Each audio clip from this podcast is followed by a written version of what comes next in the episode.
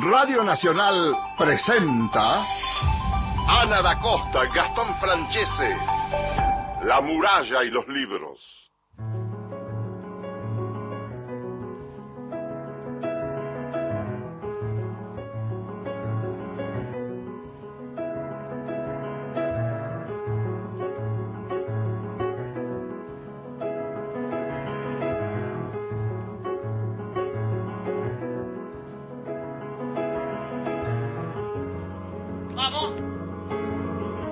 Hola, ¿qué tal? ¿Cómo están? Muy buenos días, bienvenidos a un nuevo programa de La Mural de los Libros, el programa de la Biblioteca Nacional. Mi nombre es Ana da Costa y acá ya está todo el equipo. Me acompaña como cada sábado Gastón Francese. ¿Cómo está Gastón? Buen día. Hola, ¿qué tal? Buen día, Ana. Se nos cayó la, le contamos a los oyentes, se nos cayó la, la, imagen que tenemos y con la que nos vemos. Nuestra conexión. Sí. Así que bueno, estamos a oscuras por un tiempito. ¿Cómo estás? Buen día. Buen día. Quiero saludar a Radio Nacional Ushuaia e Islas Malvinas. Estamos saliendo en duplex desde allá. Me encantaría ver una foto de este amanecer en Ushuaia. Hermoso, hermosa. La foto es hermosa. Las ganas de conocer Ushuaia que tengo, no te lo puedo decir. A mí me encantaría. Así que bueno, si algún oyente está despierto en Ushuaia y nos quiere mandar una foto, lo puede hacer. ¿A qué, a qué teléfono, a qué número de WhatsApp? 1165 84 0870 y si nos quieren dejar un mensaje de voz al 0810 222 0870. Así es, bueno, comenzamos con el programa y hoy vamos a recordar a Gabo Ferro, el músico, historiador, poeta, actor, que en sus escasos 54 años de vida se, se fue y nos dejó realmente una obra poética, eh, una obra que además muy muy querido por, por muchísima gente de la cultura, ¿no? Él publicó entre otros libros Barbarie y Civilización, Sangre, Monstruos y Vampiros durante el segundo gobierno de Rosas, también Degenerados, Anormales y Delincuentes, Costurera Carpintero, que es un cancionero propio que prologó Diana Velesi, entre tantas otras obras, y además nos deja su música, que la vamos a compartir hoy eh, cuando charlemos con María Teresa Andrueto, porque habla de algunos temas que están relacionados con la obra de Andrueto. Así es, vamos a tener el gusto de, conversar y de entrevistar a la gran escritora cordobesa, María Teresa Andrueto, que multi, multipremiada, ¿no? Es la eh, esa Andrueto. Sí, ha recibido muchísimos premios. Ella em, en este vaivén de su escritura, que va de la poesía, el ensayo, la novela, el cuento, como decía Gastón, recibió muchísimos premios, fue finalista del premio Rómulo Gallegos, eh, obtuvo, entre otros, el premio novela del Fondo Nacional de las Artes, el premio iberoamericano a la trayectoria en literatura infantil y el premio, un premio muy importante, que es el Hans Christensen Andersen y el Conex de Platino. Eh, no solamente, como te decía, escribió poesía, ensayo, novela y cuentos, sino también muchos libros para jóvenes lectores. La tenemos eh, conectada, Ana, si querés la podés saludar. Bueno, entonces saludamos a María Teresa Andrueto. Vamos a hablar con ella de, de su último libro. No a mucha gente le gusta esta tranquilidad. Hola María Teresa, Ana da Costa, Gastón Francese te saluda. ¿Cómo estás? Hola Ana Gastón, un gusto de estar con ustedes en la radio eh, gracias por la invitación. Gracias a vos, Teresa. ¿En qué, ¿En qué lugar de Córdoba estás? Yo vivo en Sierras Chicas, es un lugar, eh, el lugar preciso se llama Cabana y queda mm, cerca de Unquillo, a ver, no sé si la población podrá ubicar. Es, es eh, el valle más bajo de la sierra, más, por eso se llama Sierras Chicas, desde la ciudad de Córdoba hacia... Río Ceballos, al si puedes, por ahí a mitad camino de ese valle, entrando un poquito en una zona cercana a los incendios eh, últimos. Tremendo lo que está pasando con el tema de los incendios, ¿no? En la provincia. Sí, sí, tremendo. Córdoba, bueno, eh, se han perdido casi 200.000 hectáreas eh, quemadas y bueno, y no es vamos a decir eso por acá nomás, no, no es para extenderse, daría para, para mucho, pero no es eh, la naturaleza, ¿no? La naturaleza ayuda con su sequía, pero hay, es bastante más complejo el tema de los incendios, con muchos intereses y demás. Exactamente. Teresa, ahí en, eh, en ese lugar escribiste toda tu obra. No, no, yo, bueno, eh, en este lugar vivo mm, desde hace 20 años y bueno, como hace muchos años que escribo, hace 20 años que escribo acá, pero antes vivía en otra localidad cercana, más cercana a Córdoba, también de la zona, y ahí viví otros 20 años. Eh, bueno, así que mi vida adulta, digamos, o más adulta, son 40 mm, años en esta zona. Y antes vivía en Córdoba, en la ciudad, me estudié ahí, viví un tiempo ahí también. Y antes de eso, en un pueblo de la Pampa cordobesa, de la llanura cerealera, que se llama Oliva, que es donde me crié. María Teresa, ¿cómo te va? Gastón Francis te saluda, un gusto. Hola Gastón, ¿cómo estás? Aprovechando este, este marco con el que vos estás hablando de, de esta Córdoba natal, ese pueblo eh, donde vos mm, eh, te criaste, ese pueblo que estaba relacionado también con la locura, ahora nos vas a contar por qué. Pero a mí, ¿sabes a dónde me gustaría, por dónde me gustaría empezar? Por esa anécdota tuya que has contado tantas veces y que te pido una, que la cuentes una vez más. Eh, cuando eras chica que te mandan a hacer unas compras, que te perdés mirando los pies y que reapareces perdida en una canasta con letras, con cartas, con nombres. Es la anécdota fundante, me parece. es, uno de mis recuerdos más antiguos. Creo que me parece que es el más antiguo y como lo he visitado muchas veces, eh, bueno, se ha ido eh, delineando, convirtiendo en historia, que es lo que hacemos con episodios de nuestras vidas también, ¿no? Eh, bueno, es em, esa, esa circunstancia, yo era muy chiquita y me, me mandaron a, comprar algo con un papelito, mi mamá con un papelito anotado, pero muy, muy chiquita, ¿no? Muy chiquita. Porque claro, vivíamos en un pueblo, el almacén estaba cerca, bueno, estas cosas que suceden en esos lugares, o en, eh, bueno, en, en, los lugares pequeños este cuando según mi mamá no pasaba ninguna cosa mm, eh, grave en el mundo, ¿no? Este, lo cierto es que yo eh, mm, supongo que sería la primera vez y me habrá dado miedo perderme, ¿no? y me, el recuerdo es que iba mirándome los pies y mirándome los pies pasé de largo y me perdí. O sea, cuando levanté la cabeza no reconocí dónde estaba porque era más allá de la cuadra de mi casa. Eh, me recuerdo de que me rinconé en una contra un tejido eh, de, una casa y mm, después supe dónde era porque era al lado de una casa que tenía eh, era una casa que estaba cubierta como de azulejos blancos que después de más grande la, la reconocí. Este y mm, bueno me preguntaban unas señoras no sé alguien me preguntaban cómo me llamaba o algo así. eh, y pasó un, un, hombre en bicicleta y entonces mi mamá se llamaba Cleofé, que ese es el, era el nombre de mi madre, un nombre que nadie más tenía en el pueblo.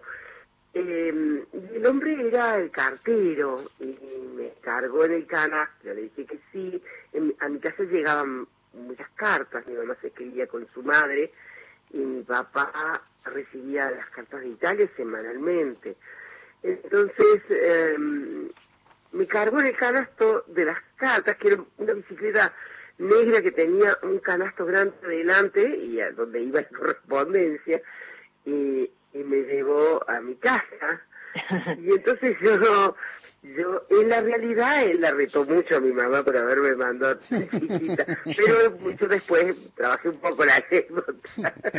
y entonces, bueno, escribí muchas cosas con eso. Ese episodio, eh, lo, lo primero que escribí fue para un aniversario del asilo mentales de mi pueblo, que me invitaron a dar una pequeña charla, entonces yo escribí esa anécdota y, y, y con la idea de extraviarse uno, la diferencia entre el extravío de la locura y el extravío de esta otra locura que es escribir, pero que, eh, bueno, más, em, eh, mucho más llevadera.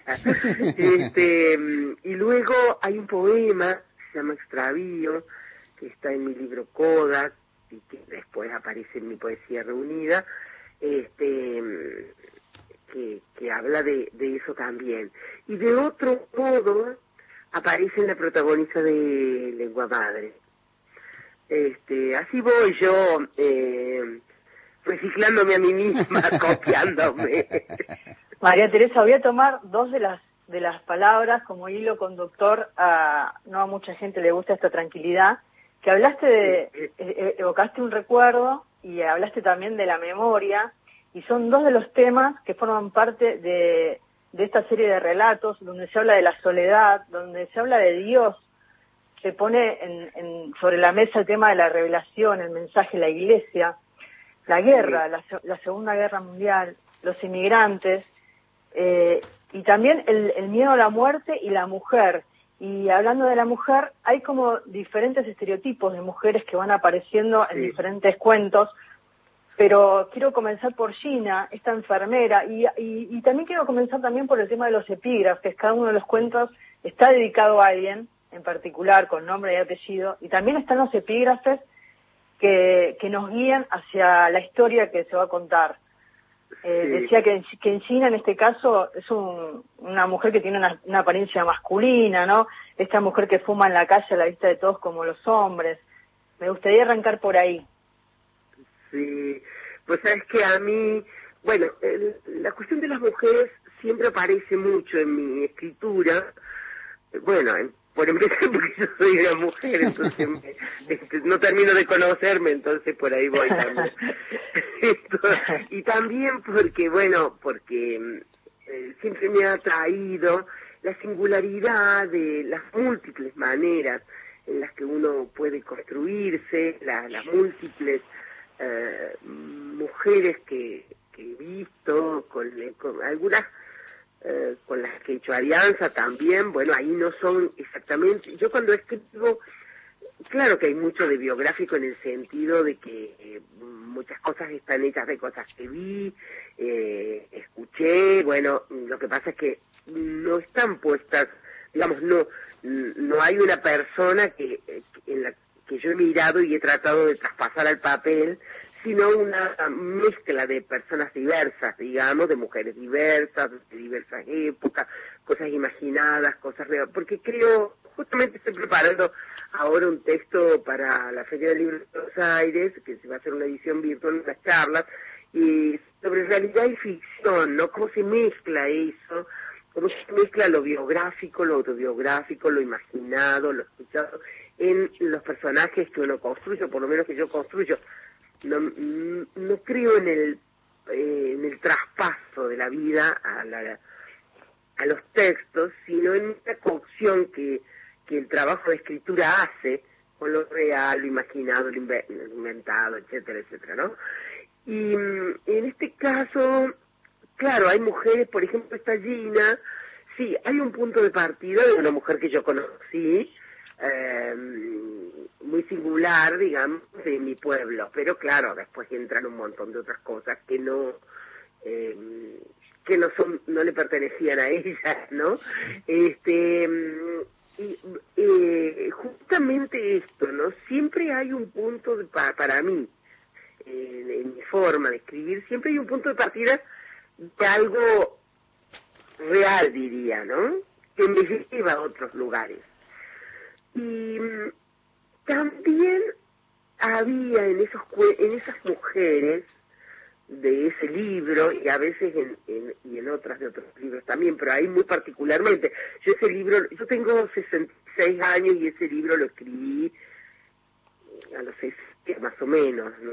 Esos cuentos, o finales de los 50 años, comienzo a los 60, que es no casualmente el comienzo a una etapa de la vejez temprana, no sé cómo se ahora esa etapa, pero algo así, ¿no? Los 60 son, me parece, un punto importante de, de, traspaso. Entonces, bueno, yo también los escribo mirando la vida hacia atrás, ¿no? Con personas que conocí y, situaciones que conocí. Y, por ejemplo, cuando yo era joven, cuando yo era joven, eh, bueno, el deporte favorito mm, de nuestra, de, mi generación, de las mujeres que como yo salían de un pueblo y se iban a la universidad y soñaban con una vida distinta a la de las madres, eh, el deporte favorito era justamente eso, no ser como nuestras madres, ser mujeres liberadas y qué sé yo, etcétera, ¿no? Y entonces yo ahora, mirando hacia atrás a esas mujeres de esa época, que me parecían todas mujeres eh, poco significativas, digamos, bueno, hoy miraría esas y otras, muchas que he visto, eh, bueno, mm, no todas eran ni tan sumisas, eh, ni tan mm, tontas, ni hicieron tan poco, ¿no? Incluso aquellas eh, más conservadoras, como la redentorista, por ejemplo, la, la mujer del cuento de la redentorista, que bueno, se defiende algo, muy, muy, muy, muy pero defiende algo que después les hace bien a todos, como el hecho de no vender el campo. Por ejemplo, ese episodio, ese episodio nomás, porque no tiene nada que ver con el resto del cuento, es algo que mi marido me contó de su madre. Entonces, eh, de su madre cuando, cuando él era chico, ¿no? Su papá quería vender el campo y su mamá dijo el campo no se vende. Y, bueno, esa frase, esa frase dispara el cuento, ¿no? María. Entonces, Sí, perdón, termina, perdóname. No, no, eso, ¿no? Entonces, ¿qué es?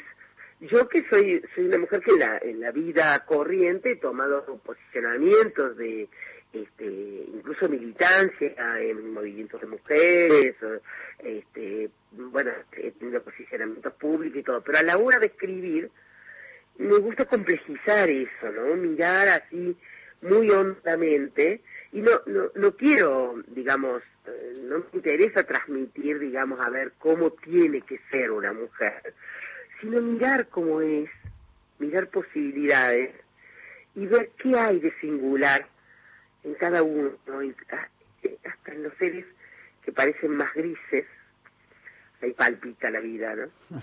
Eh, estamos hablando con María Teresa Andrueto. Vos hablabas de esta mezcla que se da entre realidad y ficción, ¿no?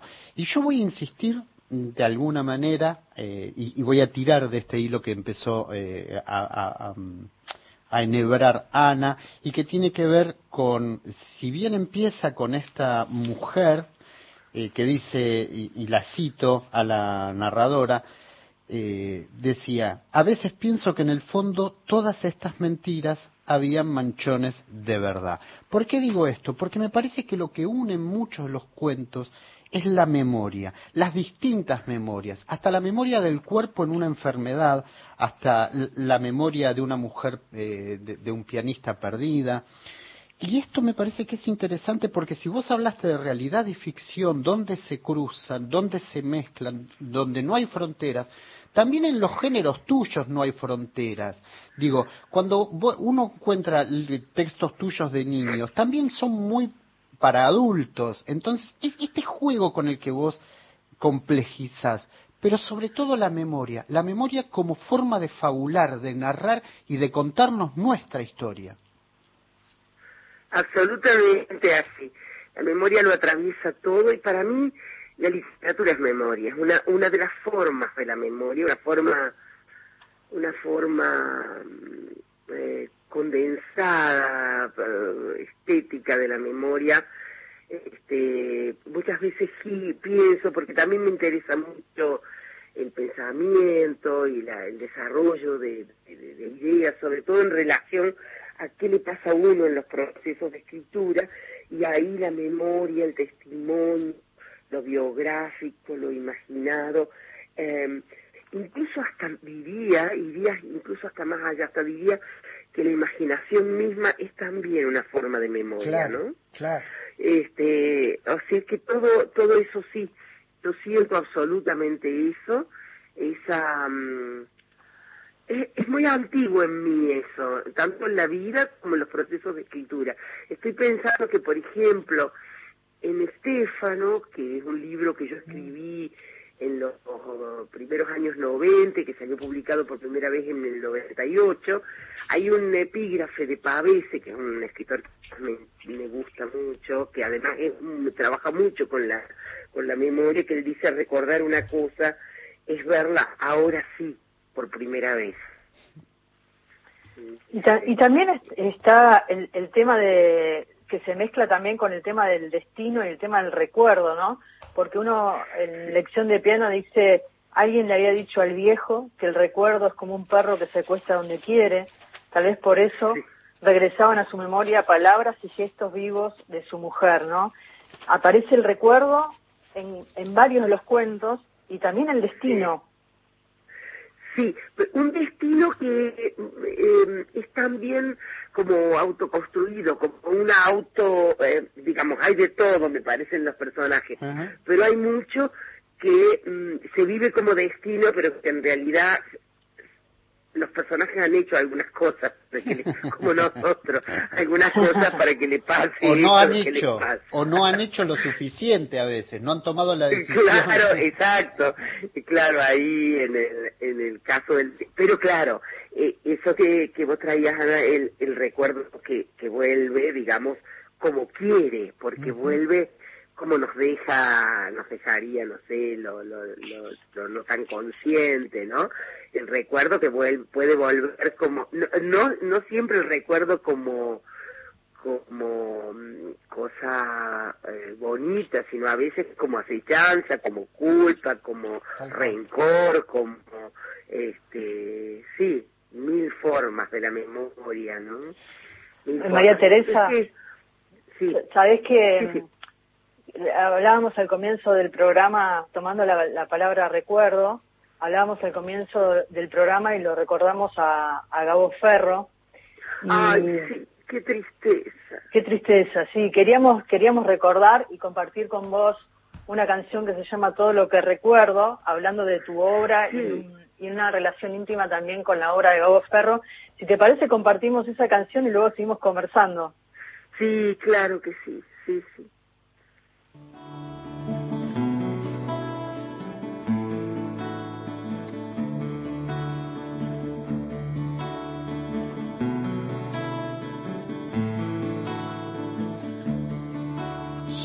Todo lo que recuerdo y vos, todo lo que has olvidado.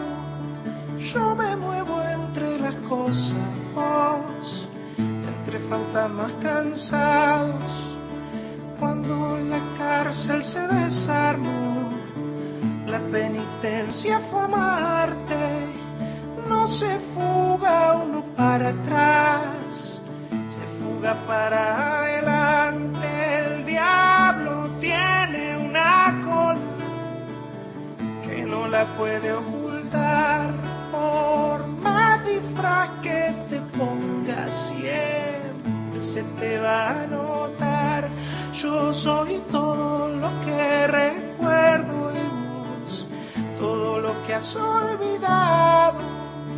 Yo me muevo entre las cosas, vos, entre fantasmas cansados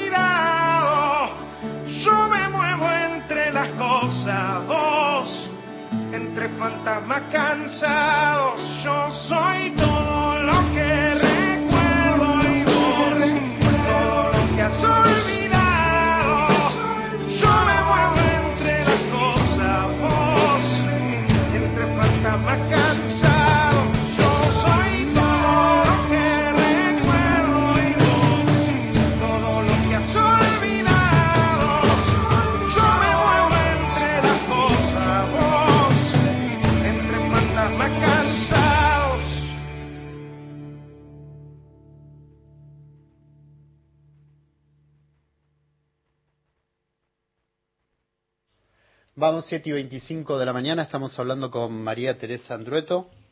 Sí, escuchábamos recién la canción de Gabo Ferro, Soy todo lo que recuerdo. Hablando con María Teresa Andrueto en este recorrido por la obra de ella, por esta serie de cuentos que forman parte del libro No a mucha gente le gusta esta tranquilidad eh, si te parece, Gastón, vamos con las vías de comunicación para que nuestros oyentes se comuniquen de todo el país.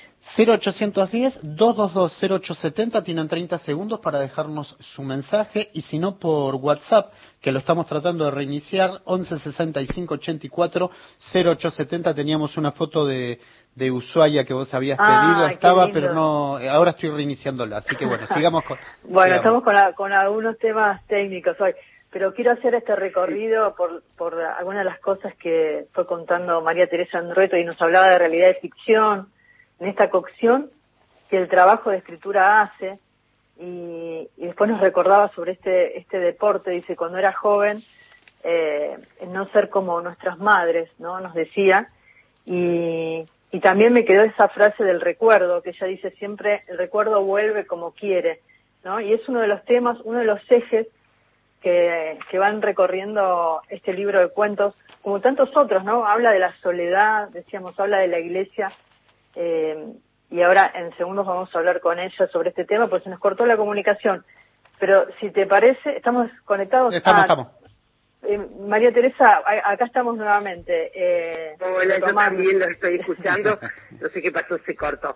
Eh, se cortó. Quiero decir de, de Gabo, bueno, un, un artista un artista completo, extraordinario, que no se dejaba, no se dejó sillar, eh, poeta, cantante, ensayista.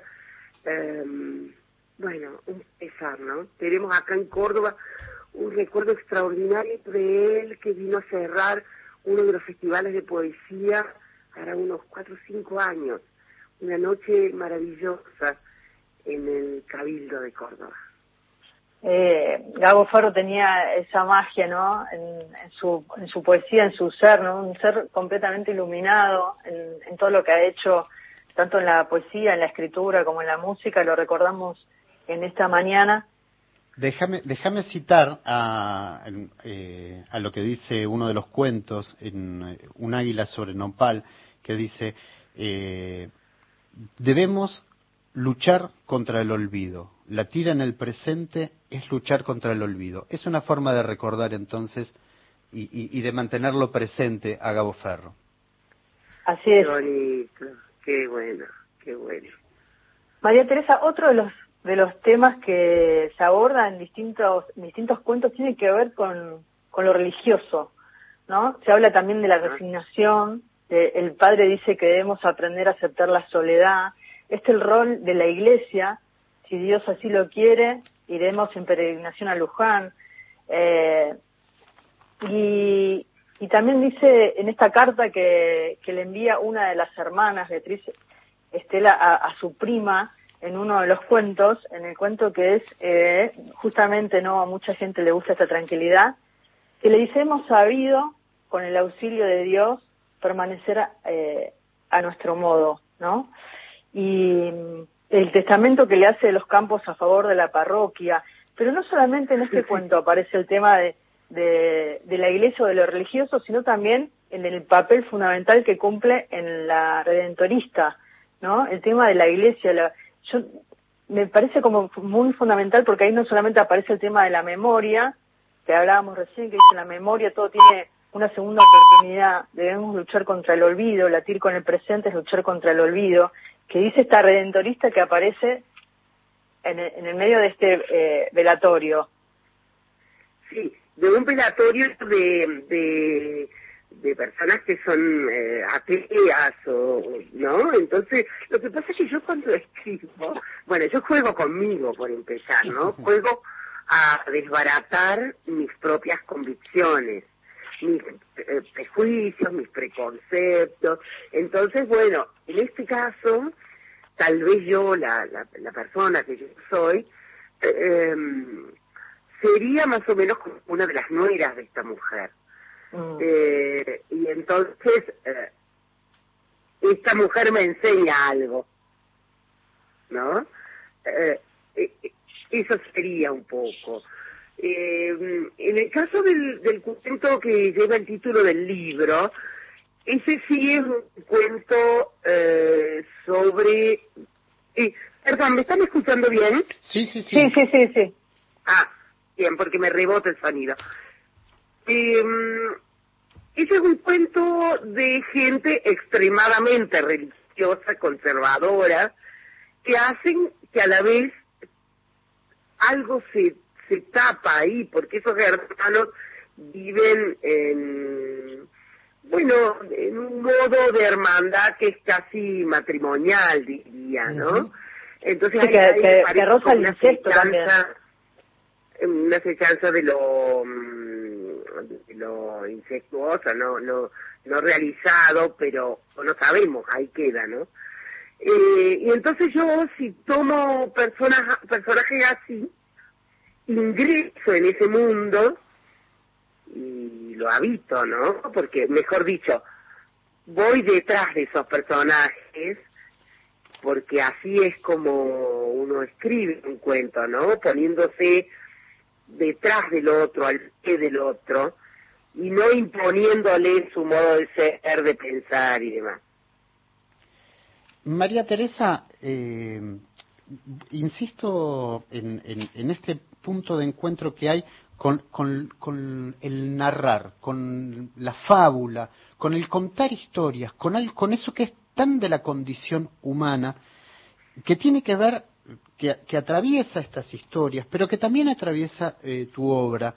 Y, y quería también recordar este pequeño texto que vos escribiste, que es Mentir, donde vos contás tu historia eh, un poco de, de- de niña en esa, en esa biblioteca familiar, pero me interesa esto que vos decís, com- como cerrás el, el- el texto, que es ejercitándome ya en esta pasión, en este delicado hacer, en esto que Alberto, Abelardo Castillo llamó el oficio de mentir. Y me pregunto hasta qué punto también los recuerdos nos engañan o necesitamos de esos engaños para continuar. Es tan complejo.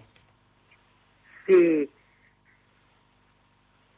Sí, sí. Yo creo que eh, coincido con vos. Todos son relatos. Y por ejemplo, ese ese relato que yo mm, conté de la vez que me extravié y que me alzó el cartero, tiene diversas capas, digamos, en el recontar se va ajustando, ¿no? Eh, por ejemplo, en el poema aparecen caramelos, aparece azúcar negra, polvo de hornear. En la realidad era una, un fiambre, cosas, unas rodajas de fiambre que me habían mandado a comprar. Y así, puedo ir más atrás y quién sabe dónde está, entre comillas, lo real, ¿no? Eh, porque todo ha sido cubierto en nuestras vidas, no solamente en la mía, por capas y capas de relatos. Cada vez que contamos algo que nos pasó, eso tiene como un reajuste. Leí un poquito, por ejemplo, el eh, Opus Helber de, de Leila Guerrero sobre la vida de eh, una, una larga crónica sobre Bruno Helber, sobre el pianista. Y bueno, hay cosas que él cuenta a lo largo del tiempo que duran las entrevistas del libro, y esa misma cosa se cuenta de diversas maneras, ¿no? En algunos más, eh, más marcado que en otros. Y los escritores somos, claro, eh, imaginar una forma de mentir, solo que es una forma eh, artística de la mentira, ¿no? Eh, eh, en realidad, el arte lo que pone es características eh, del ser humano cotidianas llevadas a una expresión un despliegue muy alto, ¿no? Muy, muy alto, muy alto no en altura, sino en densidad, en expansión de significado. Eh, y, y hay otro de los temas que, que aparecen en, no a mucha gente le gusta esta tranquilidad, que tiene que ver con la dictadura, ¿no? Hay dos cuentos, Sí. la, la parisina y en el caso de La noche interminable en Villa Crespo, el último cuento, eh, que tiene que ver con la dictadura. Dice, estamos en 1977, un día soleado de marzo, y ella dice, eh, cuánto por aprender en el silencio de la época. Contar la historia de uno es contar la historia de todos.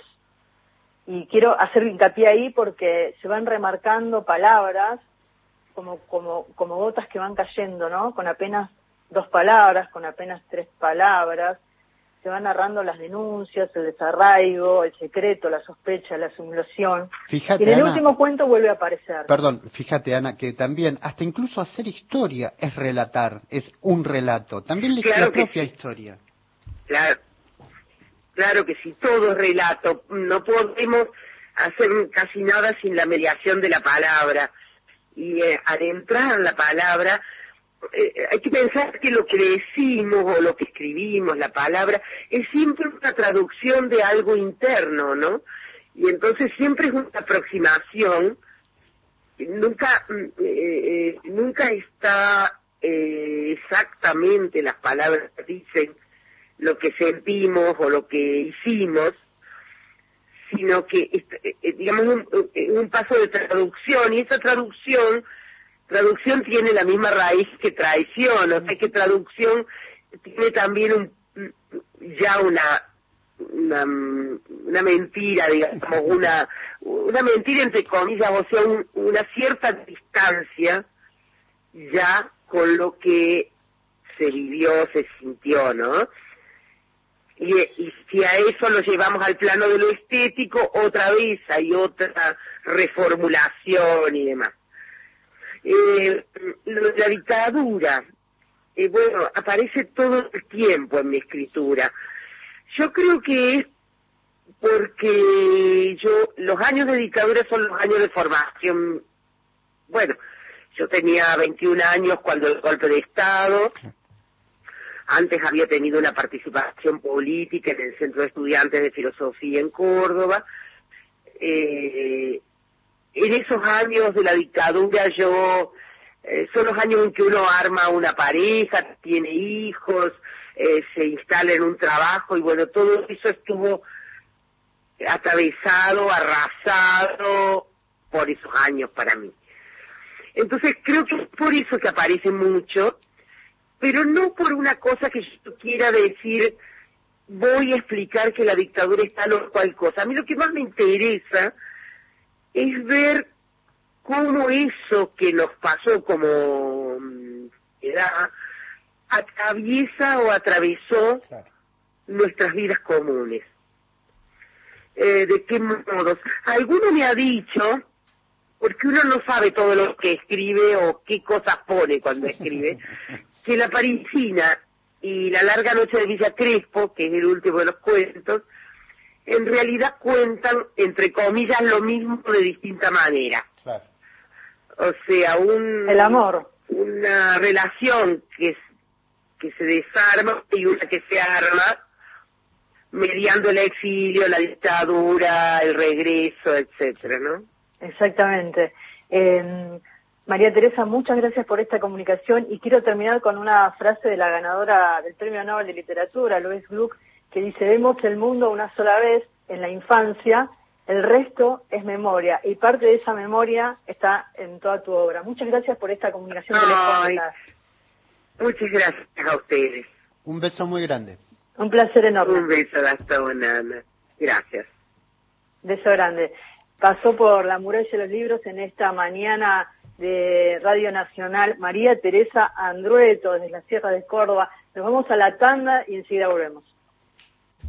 Hola, soy Norma Leandro y quiero decirles que voy a estar este sábado por Radio Nacional charlando con varones y con Graciela sobre mi libro, la aparición de mis dibujos y tantas otras cosas. Los espero. Noches Argentinas con Eduardo Barone y Graciela Guiñazú. Sábados desde las 21 por Nacional, la radio pública. La cultura es la sonrisa que brilla. La radio pública tiene La radio pública Tiene. tiene cultura. ¡Aguante la radio pública! Encontrá los podcasts de la radio en nuestra web, radionacional.com.ar. Estás a un clic de escucharlos. Historias de nuestra historia con Felipe Piña. Así nacieron las canciones con Cholo Gómez Castañón. Volvé a disfrutar las entrevistas federales y mucho más. Nacional, la radio pública. Volvamos a escucharnos. Ahora, Nacional, en todo el país. 7 de la mañana, 41 minutos. Próximo programa, Crisis en el Aire. La muralla y los libros, con Ana da Costa y Gastón Francese.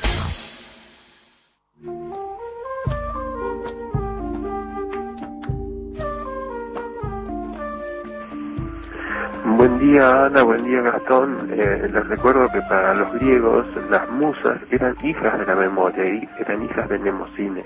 Así que bueno, eso que está hablando ella me parece que tiene mucha lógica con relación a la escritura, ¿no? Memoria, la madre de las musas. Un beso, soy Silvio, chau.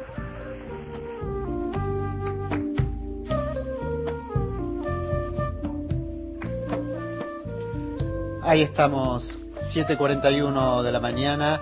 Eh, Nemocine, así es, así se llamaba la- la- una de las musas de, la memoria en la mitología griega.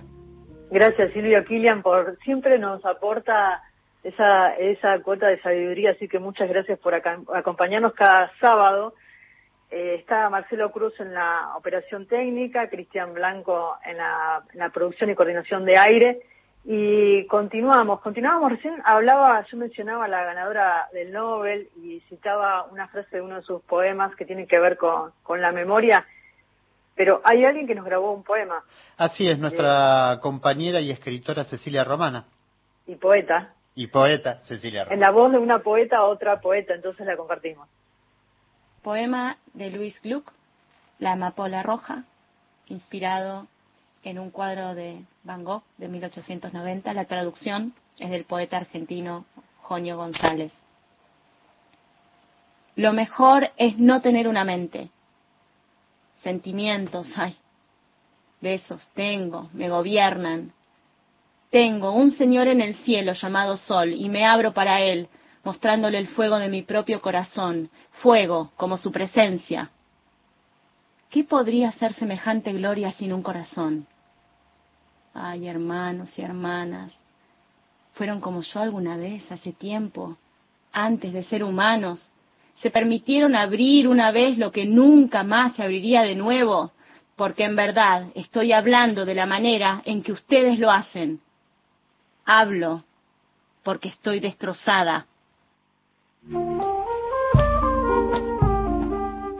Ahí escuchábamos a Cecilia Romana, eh, poeta, recitando un poema de Luis Gluck que mm, su obra en español se había vendido hasta el momento 200 ejemplares, muy poco en lengua castellana, y ahora, por ejemplo, en el caso de nuestro país, ya están reservados 700 ejemplares de, de su última obra, así que lo vamos a tener acceso a, a- a sus libros.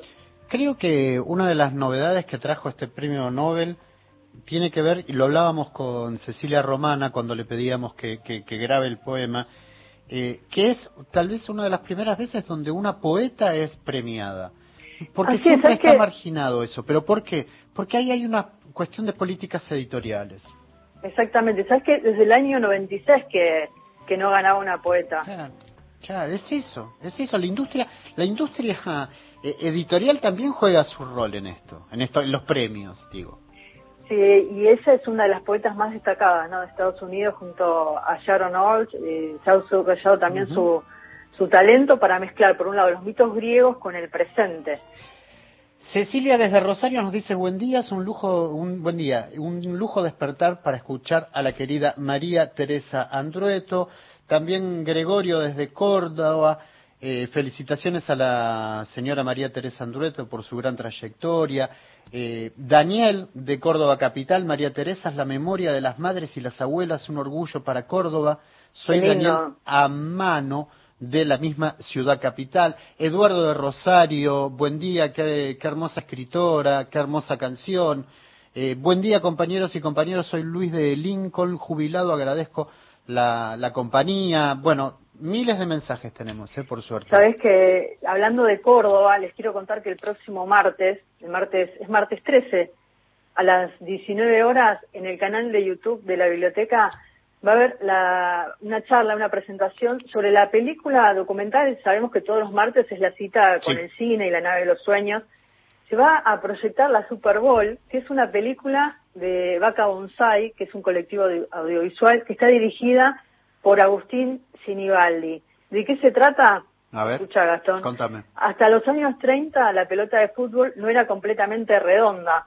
Tenía un tiento o cuero que lo cerraba. Dale. Incomodaba ah, mucho claro, el es juego. verdad, claro, como, como las costuras, ¿no? Sería- Exactamente, pero en Melville, en provincia de Córdoba. Argentina, tres amigos desarrollaron los dos inventos que iban a revolucionar el deporte para siempre. ¿Y qué tiene que ver estos ver, inventos? ¿cuáles son? Por un lado, la válvula moderna y Ah. la costura invisible.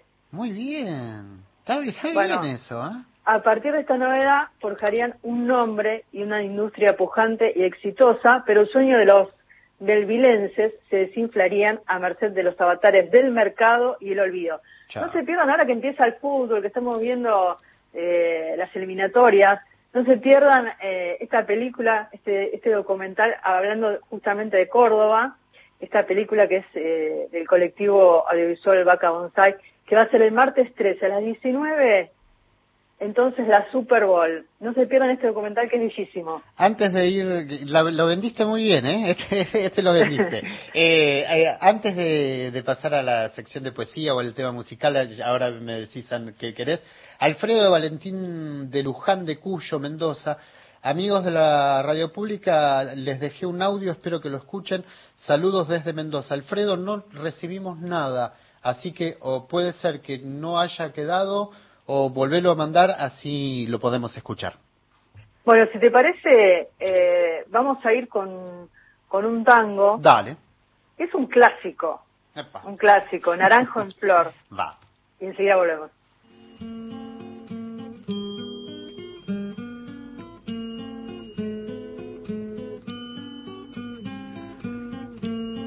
era más blanda que el agua, que el agua blanda era más fresca que el río. Un naranjo en flor y en esa calle de estío, calle perdida, dejó un pedazo de vida y se marchó. Primero hay que saber sufrir, después amar, después partir y al fin andar sin pensamiento. Perfume de naranjo en flor, promesas vanas de un amor que se escaparon en el viento. Después, ¿qué importa del después? Toda mi vida es el ayer que me detiene en el pasado. Eterna y vieja juventud que me ha dejado acobardado.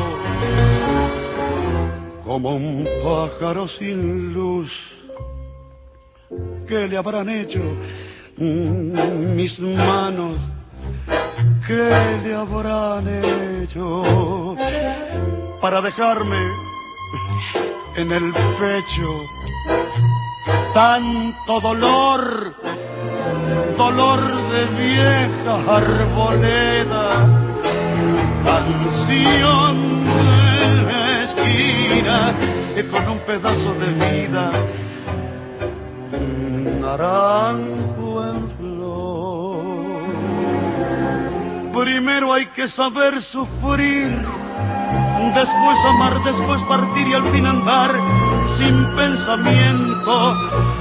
Perfume de naranjo en flor, promesas vanas de un amor que se escaparon con el viento. Después, ¿qué importa del después? Toda mi vida es el ayer que me detiene en el pasado. Eterna y vieja juventud que me ha dejado acobardado como un pájaro sin. Roberto Goyeneche, ¿no? Naranjo en flor, qué tangazo. Y nos vamos del tango a algo que va a suceder esta tarde en la Biblioteca Nacional y tiene que ver con la primera transmisión en vivo que vamos a hacer del conversatorio sobre la ley de servicios de comunicación audiovisual. En el marco de los 100 años de la radio argentina, la Biblioteca Nacional organiza una conversación con Graciana Peñafort, Ujú. Edith Martiarena, Eduardo Rinesi, Néstor Buzo, en un nuevo aniversario de la sanción de la Ley de Servicios de Comunicación Audiovisual. Eh, lo van a ver a través de la página web de la Biblioteca Nacional, del canal de YouTube de la Biblioteca Nacional y de Facebook eh, Live. Ah, Así perfecto. que ese o sea, conversatorio, vamos con, con el vivo esta tarde, es a las 17 horas este evento, así que bueno, vamos a hacer la primera transmisión en vivo con el conversatorio sobre la ley de servicios de comunicación audiovisual. Buenísimo. Diego desde Rosario nos dice, los escucho hace tiempo, la próxima mando algo escrito. Dale, Diego, te esperamos y si no lo podés grabar y ya, ya sabes que estamos abiertos a que ustedes también lean y participen. Vamos Y con si no nos poesía. escriben, sí, nos escriben a la muralla de los libros arroba gmail.com. Vamos con la poesía. Alfonsina Storni. Siempre estás como ausente de la tarde. Raúl González Muñoz. Llora, llora, Brutaú. Enrique Banks. Alejandra Yo Pizarro. no sé nada. Hilario Azul. He soñado que tu dama Juana está crecida Horacio Castillo. Leopoldo Lugones. Vengan santos milagrosos. Vengan todos en mi Manuel Castilla. Paula Brecciaroli. y poco a poco fue desenvolviéndose la hebra fatal. Alfonso Sola González. Francisco López Merino. Como afirma el griego en el caratilo. Carlos Guido. Un día estaré muerto. Hola, ¿qué tal? Soy Cecilia Araceli Holguín. Nací en Neuquén a mediados de la fragorosa década del 70. Viví en Córdoba mucho tiempo. En esa universidad estudié y me licencié en comunicación social. Doy clases. Me interesan las artes performativas y escribo poesía. Publiqué varias plaquetas de poesía, dos libros, actualmente estoy en plena producción del tercero.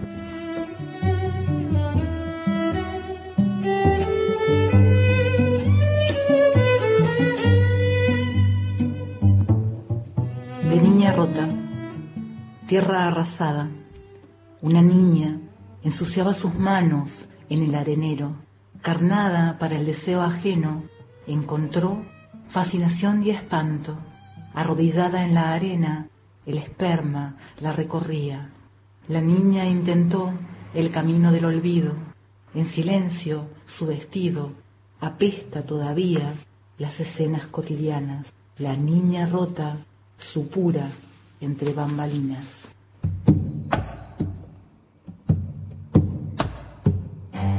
Luz de madrugada.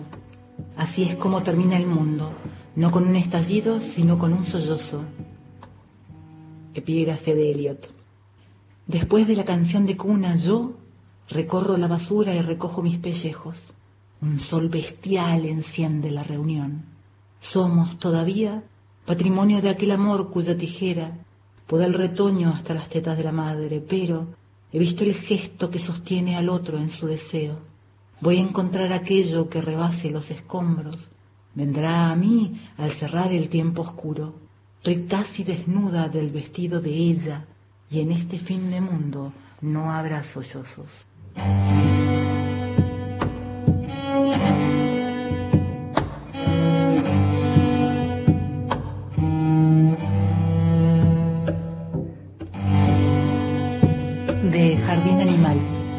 Soledad. Acomodar la posición del leño, la tensión del fuego, el movimiento del aire. No toda ausencia significa vacío.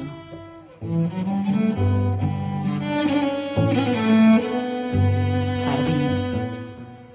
El brote espeso traspasa toda reja. La dulce savia de la gozante bestia arrastra consigo cualquier frontera. Viento. El fuego consume distinto a cada uno. Apagada la materia, perdura otro calor, consuelo de los cuerpos.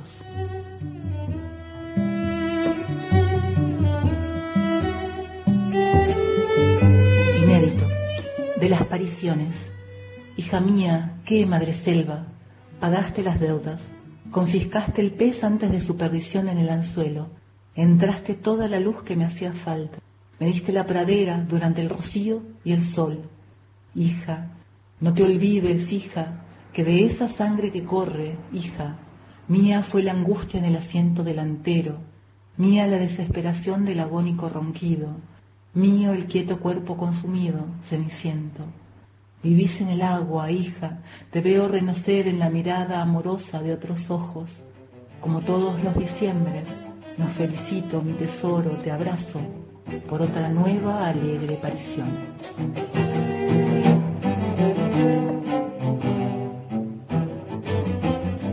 Ahí estaba Olguín, en este caso, nuestra poeta de- del día. No, qué lindo programa. Pueden mandar saludos a la gente linda de Malargüe, Mendoza, en especial a LB19. Gracias, Yaya. Yaya, un cariño para todos ustedes. Sí, un beso grande para todos. Y quiero agradecerle a, a Daniel Franco que nos envía este maravilloso libro que lo tenemos que leer, Gastón, Invierno Sueco, Ah, el último viaje de René Descartes, de Matías Bisniever, que habla justamente, dice, qué ignotos laberintos llaman a reencontrarnos con René Descartes, aquel viajero que soñó su filosofía en una dramática noche de 1619. Así que vamos a leer este libro Invierno Sueco, el último viaje de René Descartes. Le agradecemos entonces a, a Daniel y vamos a, a leerlo después para hacerle una entrevista al autor. Muchos pensadores dicen, afirman que Descartes es quien inaugura la modernidad, es decir, centrar al hombre eh, en el centro del universo, correr a Dios, ¿no? Del- de- de- y entronizar al hombre. Pero bueno, ahí está Es uno de los temas que a vos te encantan. bueno, y les cuento a los oyentes que las actividades de la Biblioteca Nacional están en www.bn.gov.ar. Si ustedes quieren consultar sobre algún material, sobre algún libro, lo pueden hacer, porque hay un eh, bibliotecario en línea durante la semana, entonces pueden hacer sus consultas a través de la página web. Y también les cuento que continúan las colecciones bibliográficas especiales, diferentes miradas, estas conferencias internacionales que quedan muy pocas. El próximo viernes 16 de octubre a las 15 horas, Dina Marqués Pereira Araujo de Brasil y Leonardo Magionami de Italia nos van a hablar sobre las colecciones especiales en bibliotecas del mundo, América y Europa. Y la última es sobre Darton, el 23 de octubre, que ya la vamos a anunciar. Eh, crisis, acá al, al- al estudio. Nos estamos yendo, Ana. Nos despedimos hasta el próximo sábado a las 7 de la mañana. Gracias Marcelo Cruz en la operación técnica, Cristian Blanco en la coordinación, Gastón Francese, Ana da Costa los saludo. Que tengan muy pero muy buena semana. Cuídense hasta el sábado. Chao, chao. Chao, chao.